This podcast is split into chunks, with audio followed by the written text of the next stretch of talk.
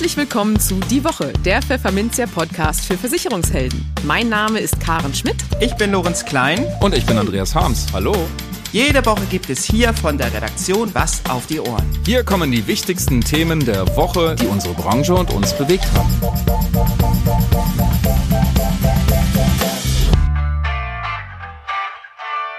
Moin aus Hamburg und herzlich willkommen zu Folge 143 unseres Podcasts. Heute ist Freitag, der 4. August 2023.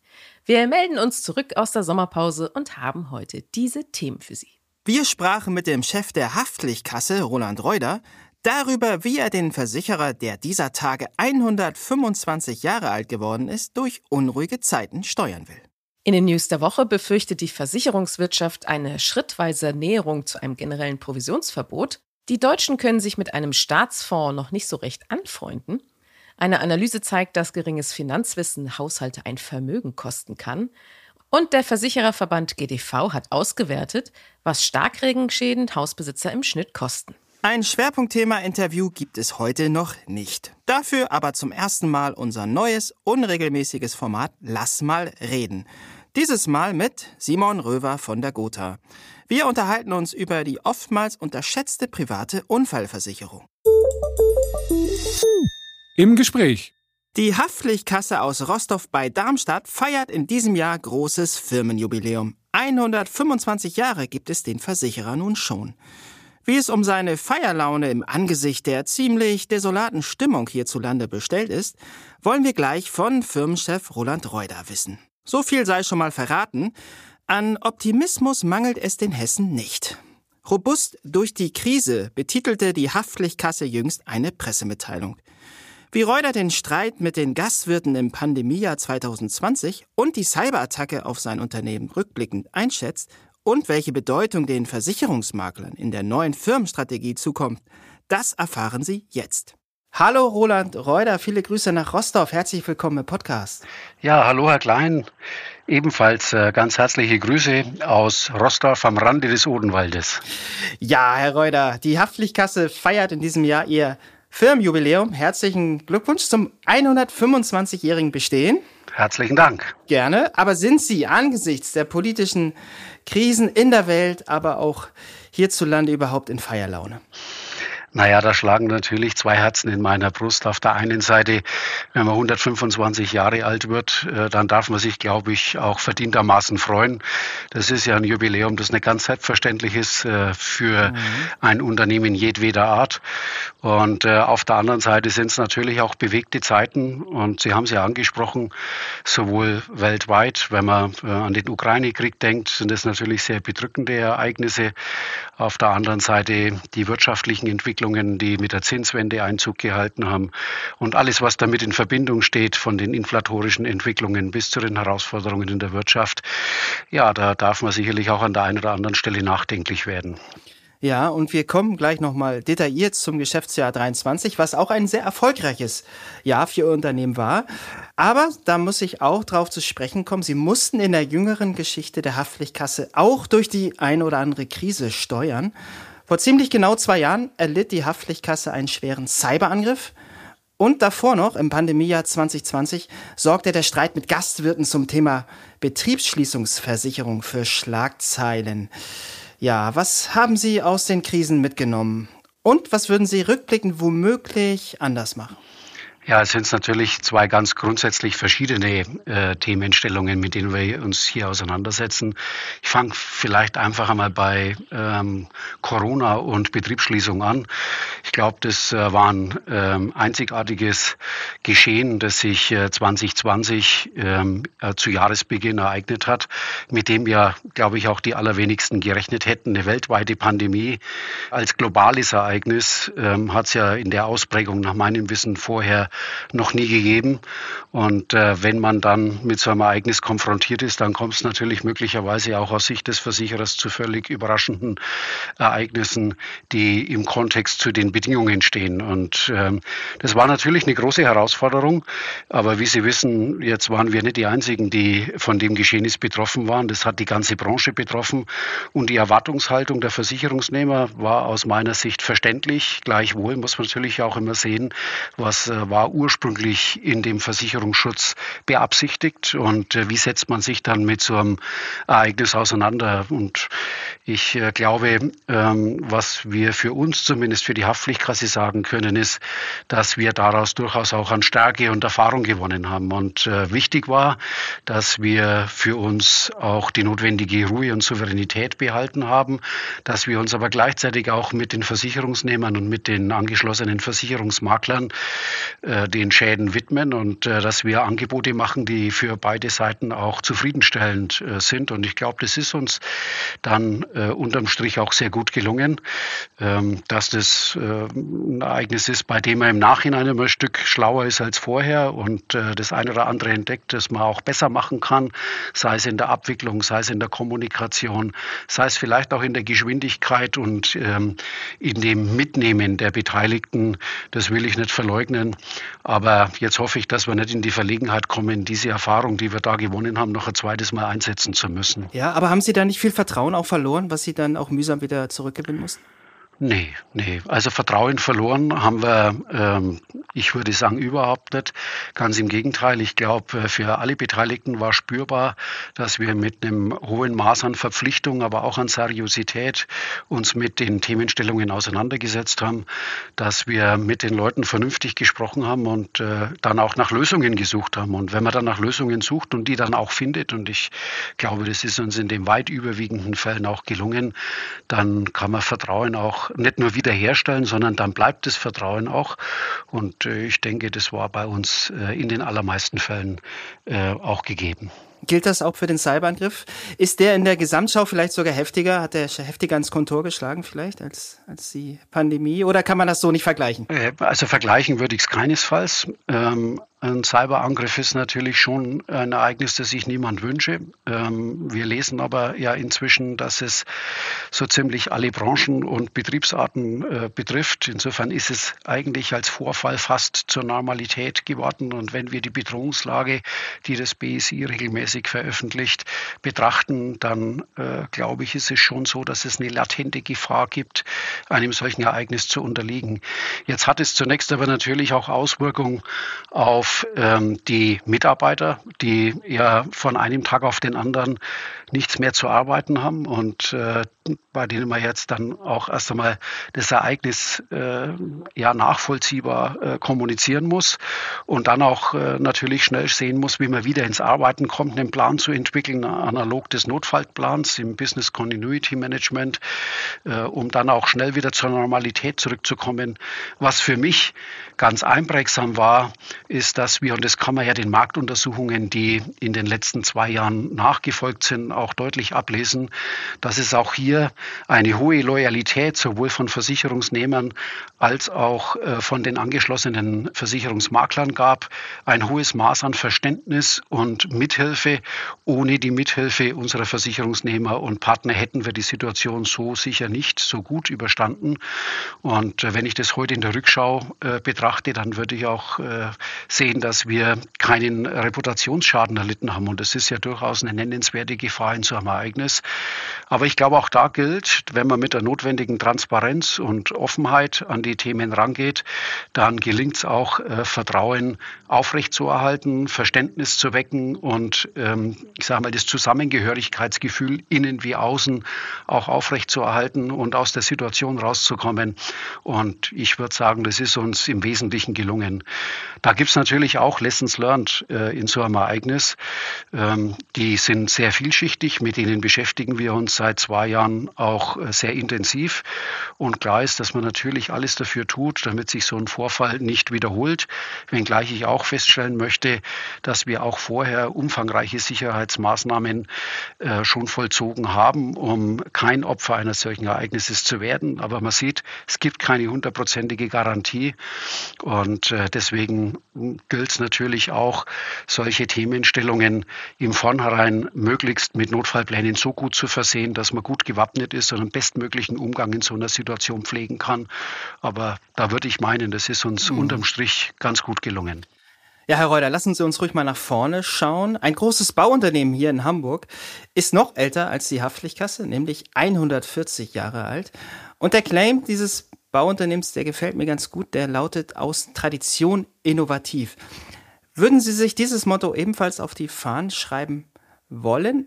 Und ja, wie kann es aus Ihrer Sicht gelingen, Tradition mit Innovationsfreude miteinander in Einklang zu bringen? Naja, jetzt würde ich, ich würde den Claim, ähm, den kann man so wählen. Ich würde vielleicht sagen, ähm, keine Zukunft ohne Herkunft. Und äh, wenn man 125 Jahre alt ist, dann glaube ich, kann man die 125 Jahre auch nur erfolgreich dann bestreiten, wenn man sich äh, regelmäßig dem Markt anpasst. Und dazu gehört natürlich auch Innovation. Und deswegen glaube ich, dass Erfahrung und Innovation ja gar kein Widerspruch sind, sondern sie einander bedingen und ergänzen. Und äh, das ist was, was wir uns ja natürlich auch auf die Fahnen geschrieben haben. Und wenn ich die Haftpflichtkasse, so wie ich sie auch wahrnehme in, dem, in der Außendarstellung, aber auch in der Wahrnehmung der Partner sehe, dann würde ich sagen, innovativ waren wir auch in dem Versicherungsschutz, den wir bereitgestellt haben. Und äh, insofern, ich glaube, denke an die erweiterte äh, Vorsorge. Beispielsweise waren wir ja marktführend unterwegs. Ähm, wenn man sieht, wie der Markt damals reagiert hat und wer heute die erweiterte Vorsorge fast, muss man sagen, als Hygieneaspekt Projekt schon mit äh, ins Portfolio aufgenommen hat, dann glaube ich, kann man sagen, wir haben es als Haftpflichtkasse schon immer ganz gut verstanden, sehr innovativ auch zu sein und uns dem Markt erfolgreich anzupassen. Insofern, da schadet die Erfahrung und die Tradition überhaupt nicht. Sie hilft, glaube ich, viel mehr, um das auch mit Erfolg in die Zukunft zu tragen. Herr, wir schauen nachher nochmal auf Ihre Unternehmensstrategie gemeinsam Exzellenz 2025. Zuvor würde ich aber auf das Kerngeschäft einmal zu sprechen kommen wollen. Das Haftpflichtgeschäft leistete mit 26,9 Millionen Euro einen hervorragenden Ergebnisbeitrag. Das erklärten sie im Juni im Rahmen der Bilanzpräsentation. Und weiter, die Schadenhäufigkeit betrug 35,3 Schäden pro 1000 Verträge. Die Combined Ratio sank deutlich von 88,4 Prozent auf 80,5 Prozent. Das sind jetzt viele Zahlen, die sind aber gar nicht so langweilig, wie das vielleicht erstmal klingt, weil da ja auch eine Leistung dahinter steckt. Wie ist dieser deutliche Rückgang denn äh, Ihnen gelungen? Naja, das ist immer eine Mischung aus unterschiedlichen Faktoren. Zum einen äh, hat man natürlich ähm, Jahre mit äh, mehr Schadenfällen und äh, manchmal hat man eben Jahre mit weniger Schadenfällen. Ähm, ich glaube, das ist auch Glück, könnte, also? Auch das ist zu einem gewissen Teil sicherlich auch Glück. Auf der anderen Seite ist es aber so, dass ähm, wir von unseren Geschäftspartnern ganz offensichtlich auch sehr gutes und werthaltiges Geschäft äh, erhalten. Und ähm, das ist ja die Basis äh, eines Versicherers, dass man eben ähm, in dem Geschäft, das man hat, auch vernünftige Schadenquoten ausdrücken kann. Ich glaube, es ist aber auch ein Hinweis auf die Pro Prozessexzellenz, die wir als Haftpflichtkasse äh, zum Ausdruck bringen können. Zum anderen sicherlich auch eine Frage der Schadenabwicklungsgeschwindigkeit. das ist ja was, was uns immer ganz besonders wichtig ist. Es ist ja das zentrale Ereignis in der Kundenbeziehung, natürlich häufig auch in der Maklerbeziehung. Und da geht es natürlich auch darum, dass es geräuschlos und schnell vonstatten geht. Eine schnelle Schadenregulierung spart auch Kosten. Und ich glaube, da sind wir ganz gut unterwegs. Das haben wir ja die Jahre vorher auch schon äh, mit auf den Weg gebracht und bewiesen.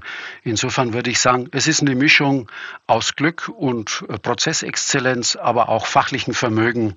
Aber jetzt wollen wir uns nicht zu sehr selbst loben. Ich glaube, äh, insgesamt ist es eine gute Mischung, mit der wir mehr als zufrieden sind. Ja, Exzellenz erwartet im Grunde auch der Versicherungsmakler oder ist zumindest dann auch geneigt, Geschäft zu Ihnen zu tragen, wenn die Prozesse da auch äh, stimmig sind.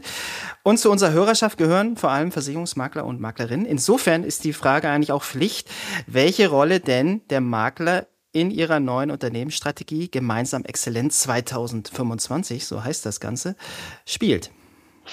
Naja, das ist die wichtigste Rolle überhaupt. Das ist der zentrale Punkt. Äh, bei uns im Haus dreht sich alles um Makler und die Zufriedenheit der Makler und die Herstellung einer dauerhaften Verbindung zu unseren Maklern. Dafür tun wir alles, dafür engagieren wir uns jeden Tag. Und ähm, insofern spielt ähm, das die zentrale Rolle in der Unternehmensstrategie. Dazu tragen natürlich im Wesentlichen mehrere Faktoren bei. Das ist zum einen als Hygienefaktor, würde ich es fast bezeichnen, äh, ein sehr gutes Preis-Leistungs-Verhältnis. Äh, mit dem bewegen wir uns, glaube ich, seit vielen Jahren am Markt. Ähm, zum anderen ist es aber natürlich schon die bereits ähm, angesprochene Prozessexzellenz. Wenn Sie gut in den Prozessen sind, wenn Sie schlank in den Prozessen sind, wenn Sie zuverlässig mit Ihren Prozessen sind, dann ist es schon mal ein ganz wichtiger Faktor, um die Zusammenarbeit mit Maklern reibungslos zu gestalten und zu deren Zufriedenheit. Zum anderen ist natürlich auch wichtig, dass Sie in der Lage sind, guten Service zu leisten. Das beginnt bei der Erreichbarkeit, das geht über die Freundlichkeit weiter und natürlich dann auch äh, zur Abwicklung äh, der Schadenfälle. Aber auch wenn es irgendwo mal Störfallmanagement äh, zu bewältigen gilt, dann sind es natürlich Faktoren, die in der Strategie, und so ist es bei uns auch niedergeschrieben, eine ganz wesentliche Rolle spielen. Und da wollen wir die Rolle nicht nur behalten, sondern da wollen wir besser werden. Ich glaube, dass die Versicherungsbranche im Vergleich zu anderen Branchen durchaus noch äh, Steigerungspotenzial hat. Wir sehen es für die Haftpflichtkasse in jedem Fall so.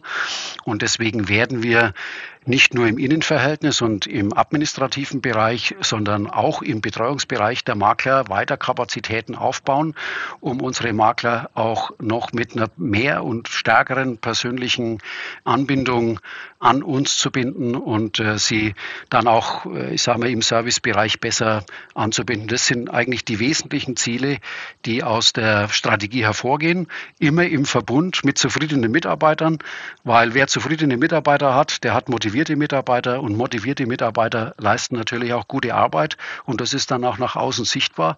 Und deswegen würde ich sagen, das im Verbund, die genannten Faktoren, das sind die, die alle auf den Makler abgestimmt sind und die für uns auch die Strategie Exzellenz 2025 ausmachen.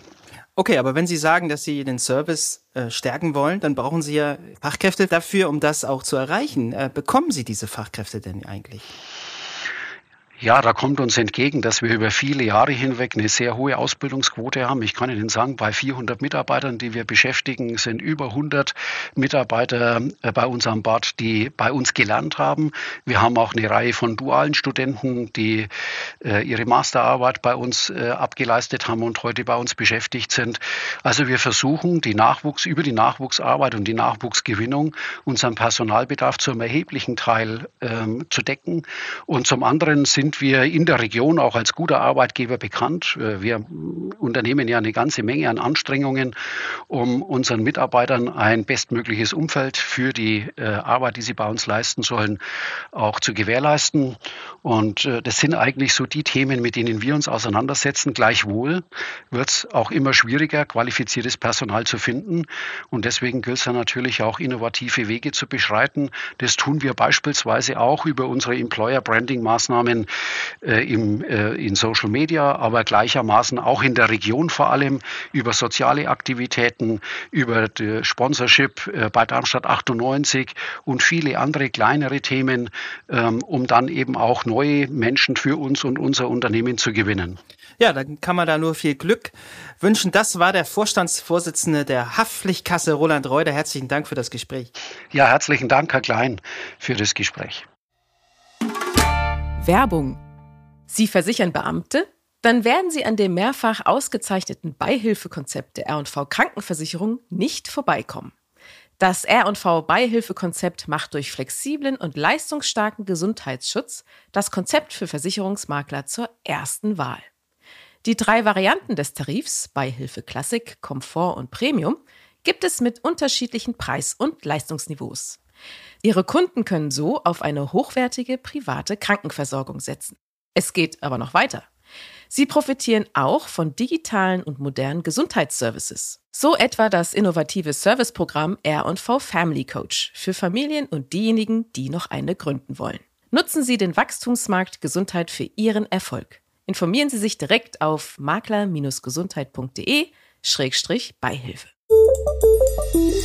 Die News der Woche. Wir fangen mal da an, wo wir zuletzt aufgehört hatten, liebe Hörerinnen und Hörer. Der, ja, es muss sein, Debatte um ein mögliches Provisionsverbot. Wir erinnern uns, die EU-Kommission möchte mit der sogenannten Kleinanlegerstrategie, auf Englisch heißt das ganze Projekt Retail Investment Strategy, kurz RIS, mehr Menschen an die Kapitalmärkte bringen. Aus Sicht der deutschen Versicherungsbranche dürfte sich das erstmal gut anhören. Doch gerade hierzulande ist der Argwohn gegen die Pläne groß.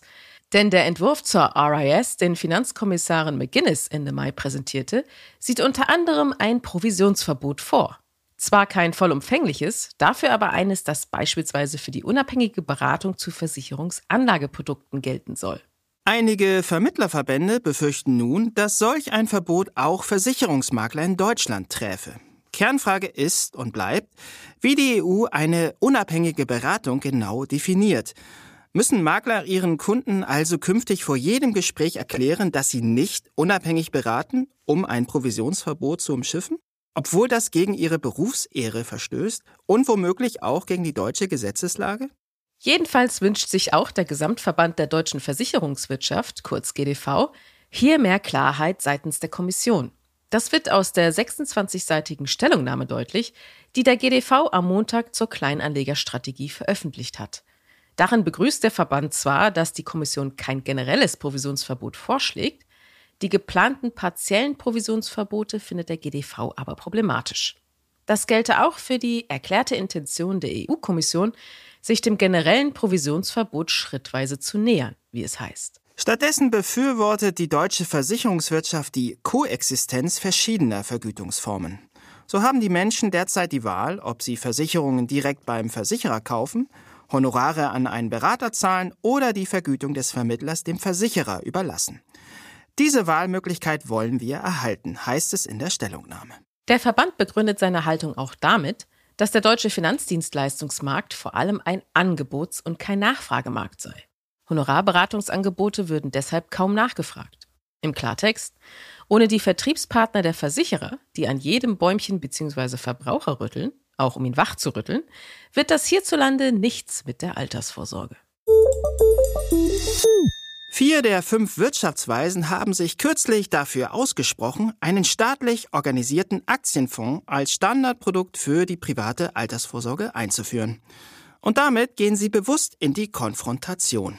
Denn einen solchen Staatsfonds nach dem Vorbild Schwedens oder Großbritanniens hatte die vom Bundesfinanzministerium eingesetzte Fokusgruppe Altersvorsorge zuvor verworfen. Und das finden die Ökonomen gar nicht gut. Denn der Staatsfonds wäre aus Sicht der vier Wirtschaftsweisen der lang ersehnte große Wurf, der endlich mit dem Mix aus unzähligen Einzelmaßnahmen in der privaten Altersvorsorge aufräumen würde. Doch bei den Deutschen rennen die Wissenschaftler mit ihren Plänen offenbar noch keine offenen Türen ein. Das ergab zumindest eine Umfrage des Deutschen Instituts für Vermögensbildung und Alterssicherung, DIVA, das dem Finanzvertrieb DVAG nahesteht. Danach sehen die Befragten einen staatlich verantworteten Fonds für die Altersvorsorge überwiegend kritisch. So vertrauten rund 61 Prozent privaten Finanzangeboten mehr als staatlichen. Zudem trauten knapp 68 Prozent dem Staat kein professionelles Fondsmanagement zu. 75 Prozent der Befragten äußerten zudem die Sorge, dass die Politik die Mittel für die Altersvorsorge zweckentfremden könnte. Unter diesen Gegebenheiten dürfte die Staatsfondsidee wohl noch für längere Zeit eine Utopie der Wirtschaftsweisen bleiben. Geringes Finanzwissen kann einen durchschnittlichen Haushalt in Deutschland jedes Jahr rund 2300 Euro kosten. Das hat eine neue Studie der Allianz ergeben. Über einen Zeitraum von zehn Jahren kann sich das auf bis zu rund 36.700 Euro summieren, im Vergleich zu denjenigen mit einer durchschnittlichen Finanzkompetenz. Für die Studie wurden jeweils mehr als 1000 Personen in Deutschland und in sechs weiteren Ländern befragt, um ihr Wissen über finanzielle Grundlagen wie Zinssätze, Inflation sowie Anlagerisiken und Erträge zu testen. In Deutschland zeigten laut Studie 28 Prozent eine geringe Finanzkompetenz. Sie verfügen also nicht über das Wissen und die Fähigkeiten, um solide finanzielle Entscheidungen zu treffen. 56 Prozent haben der Studie nach ein durchschnittliches Finanzwissen, 16 Prozent ein hohes. Ausgehend von der Höhe des Finanzvermögens, das ein durchschnittlicher Haushalt besitzt, hat die Allianz errechnet, dass sich die Unterschiede bei den Renditen von Investitionen jeder Art zwischen Menschen mit geringer, durchschnittlicher und hoher Finanzkompetenz drastisch unterscheiden können. Eine Person mit hoher Finanzkompetenz könne damit rechnen, 2690 Euro zusätzlich zu verdienen. Im Laufe von 30 Jahren summiere sich das auf die ordentliche Summe von 196.502 Euro. Haben oder nicht haben. Geringe Finanzkompetenz tut richtig weh, sagt daher Ludovic Subran, Chefökonom der Allianz. Über lange Anlagezeiträume, zum Beispiel beim Sparen für den Ruhestand, kann es sie buchstäblich ein Vermögen kosten. Es gäbe aber eine gute Nachricht dabei, nämlich kluge Finanzentscheidungen zu treffen sei keine Raketenwissenschaft. Wenn man sich grundlegende Kenntnisse und Fähigkeiten aneigne, könne man bereits von einer geringen zu einer durchschnittlichen Finanzkompetenz gelangen und so deutlich mehr Geld im Portemonnaie haben. Tja, wenn das mal kein Anreiz ist. Starkregen hat in den vergangenen 20 Jahren bundesweit für Schäden in Höhe von 12,6 Milliarden Euro an Wohngebäuden gesorgt.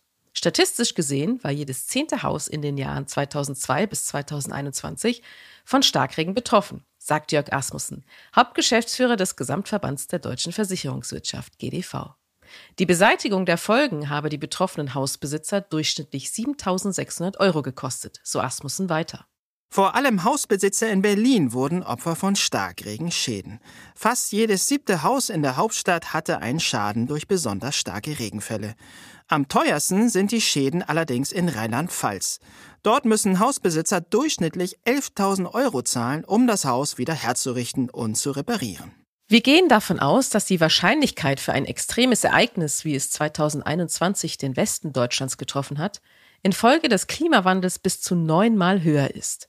Die kurzen, heftigen Regengüsse treten überall in Deutschland auf. Das heißt, jeder kann von Starkregen betroffen werden, sagt Katharina Lenkfeld, wissenschaftliche Mitarbeiterin beim Deutschen Wetterdienst.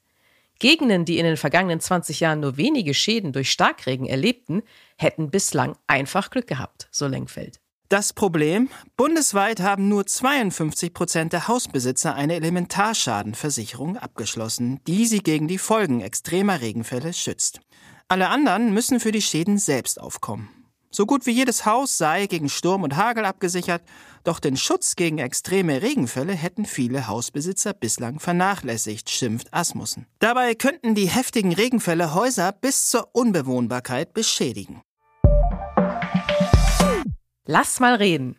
Auf der Finanzmesse DKM in Dortmund haben wir Ihnen im vergangenen Jahr erstmals unser neues Talkformat präsentiert. Lass mal reden heißt es. Und diese Reihe wollen wir künftig auch in unserem Podcast mit Leben füllen. Unser Gast bekommt dazu Gelegenheit, über ein Thema zu sprechen, das ihm persönlich am Herzen liegt. Den Anfang macht jetzt Simon Röver von der Gotha Versicherung. Wir unterhalten uns mit dem Sachexperten über die oftmals unterschätzte private Unfallversicherung und was das Produkt heutzutage alles zu leisten vermag. Hallo Simon Röver, herzlich willkommen im Podcast. Hallo, grüß dich. Lieber Simon, ich darf dich begrüßen zu einer neuen Folge unseres Formats Lass mal reden. Unser heutiges Thema ist die private Unfallversicherung und was man als Versicherungsmakler dazu wissen muss. Ja, lieber Simon, 2022 zählte der Versicherungsverband GDV rund 25 Millionen private Unfallversicherungen in Deutschland.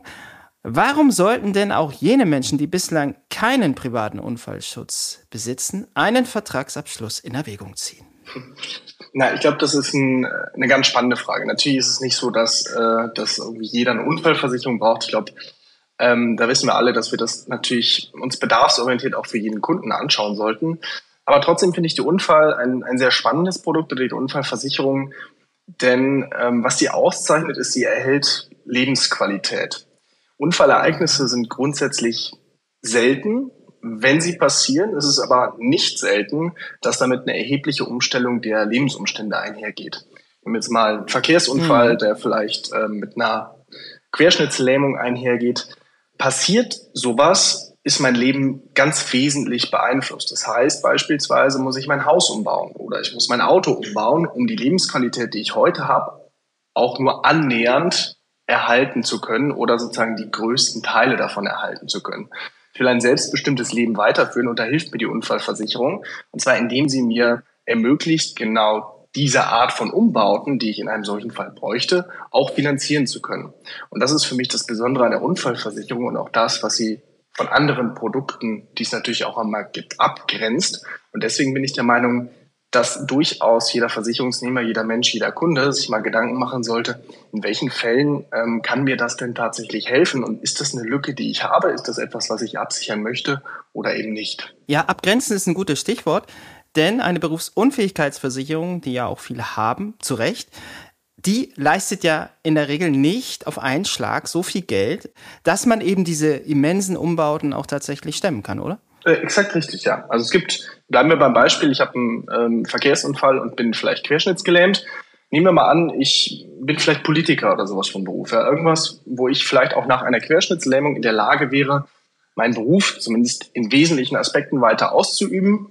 Zur Vereinfachung mal vielleicht in allen Aspekten, auch wenn das wahrscheinlich nicht immer ganz zutrifft. Ähm, dann hätte ich tatsächlich wahrscheinlich keine oder nur geringe Leistungen aus der äh, Berufsunfähigkeit, die mir zustehen.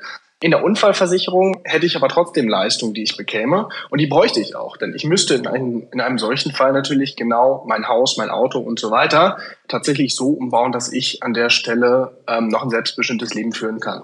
Andersrum gibt es auch Fälle, nehmen wir mal an, ähm, ich habe vielleicht eine bestimmte Krankheit, Parkinson oder sowas in der Richtung, ähm, wo ich tatsächlich dann meinen Beruf nicht mehr ausüben kann, die aber vielleicht nicht von einem Unfall ausgelöst sind. Das sind Fälle, da leistet dann wiederum die äh, SBU.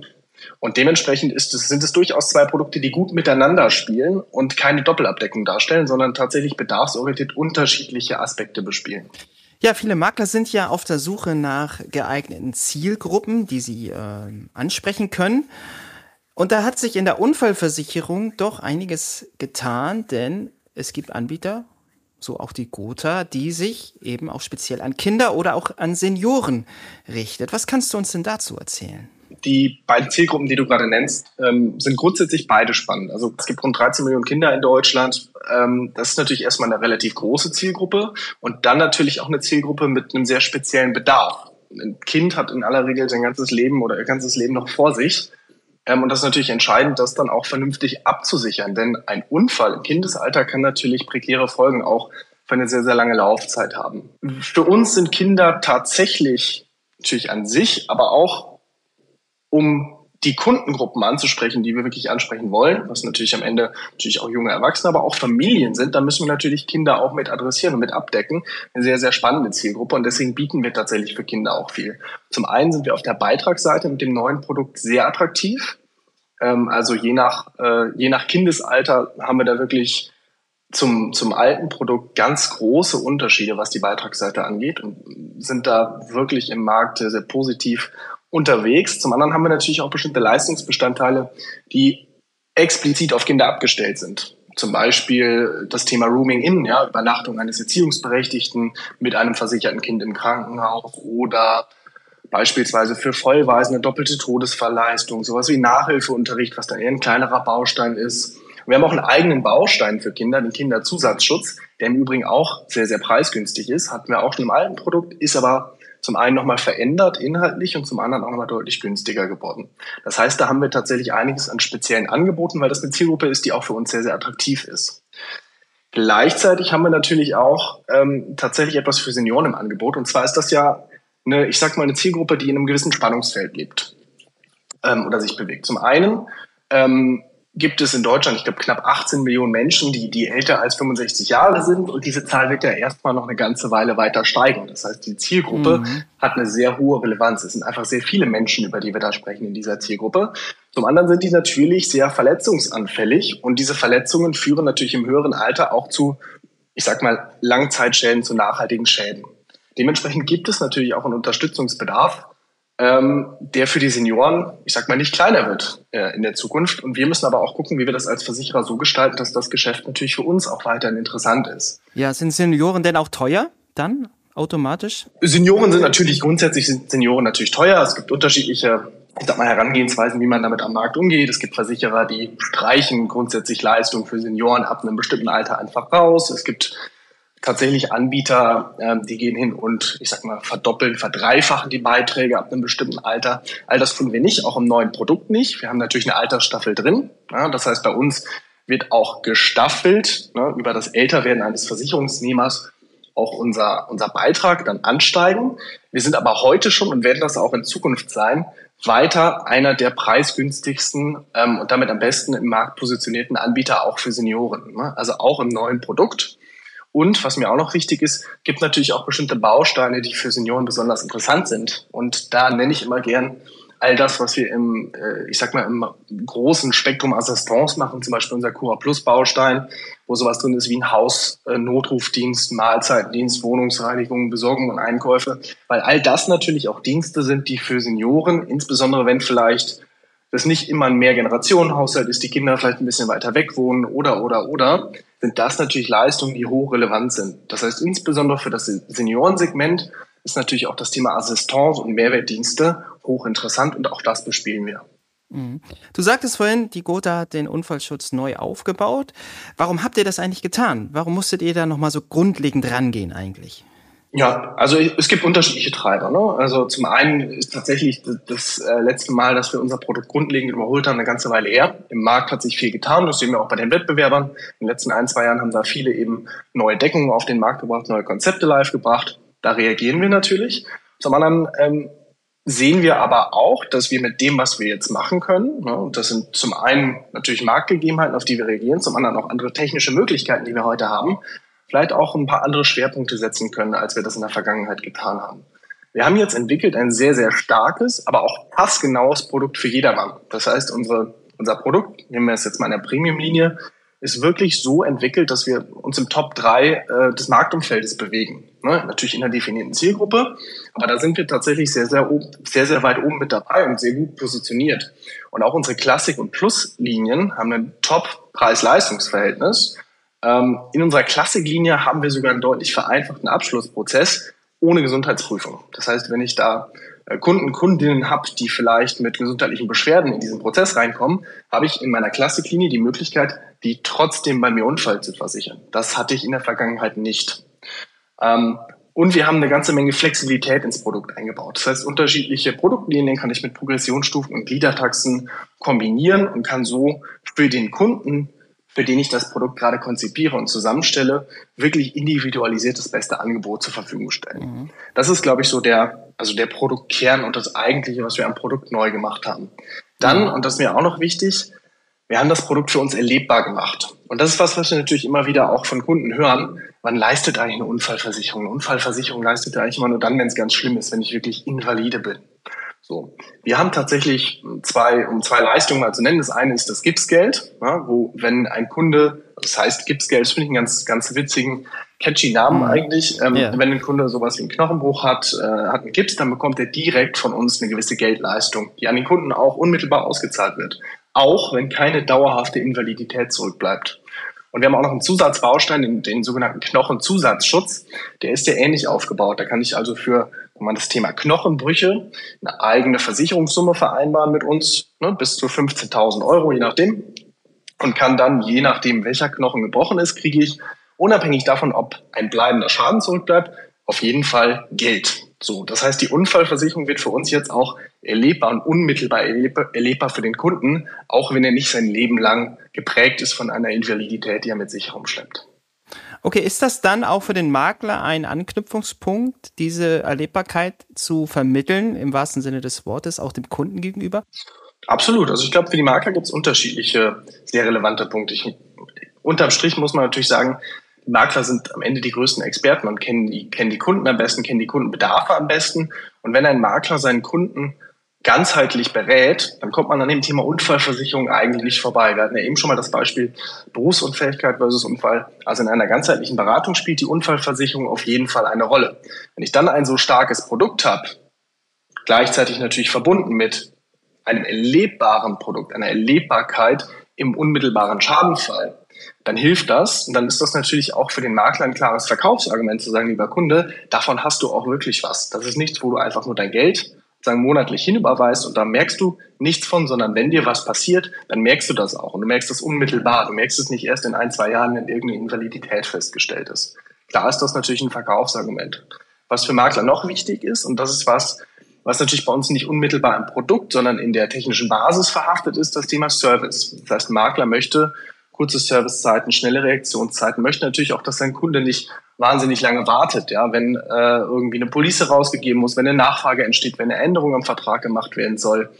Und das adressieren wir dadurch, dass wir tatsächlich die Unfallversicherung auf eine komplett neue technische Basis und Plattform stellen, ähm, die dazu führt, dass wir beispielsweise unsere Gesundheitsprüfung in großen Teilen digitalisieren können, dass wir einen hohen Grad an Dunkelverarbeitung im System haben, was natürlich dann für den Makler bedeutet, bessere Servicezeiten, kürzere Responsezeit und auch für den Kunden am Ende einen echten spürbaren Mehrwert liefert, denn der hat eigentlich direkt das, was er sucht und muss da nicht noch wochenlang darauf warten. Ja, lieber Simon, vielen, vielen Dank für diese Einblicke. Das war der Unfallexperte Simon Röver von der Gotha. Herzlichen Dank für das Gespräch. Vielen Dank euch, hat mich gefreut. Und das war es mit dieser ersten Podcast-Folge nach unserer Sommerpause. Verpassen Sie keine weitere und abonnieren Sie die Woche überall dort, wo es Podcasts gibt. Und hinterlassen Sie dort gerne auch gleich eine Bewertung. Dann hören wir uns auch garantiert am kommenden Freitag wieder. Bis dahin gilt, bleiben Sie optimistisch, genießen Sie das Wochenende und kommen Sie gut in die neue Woche.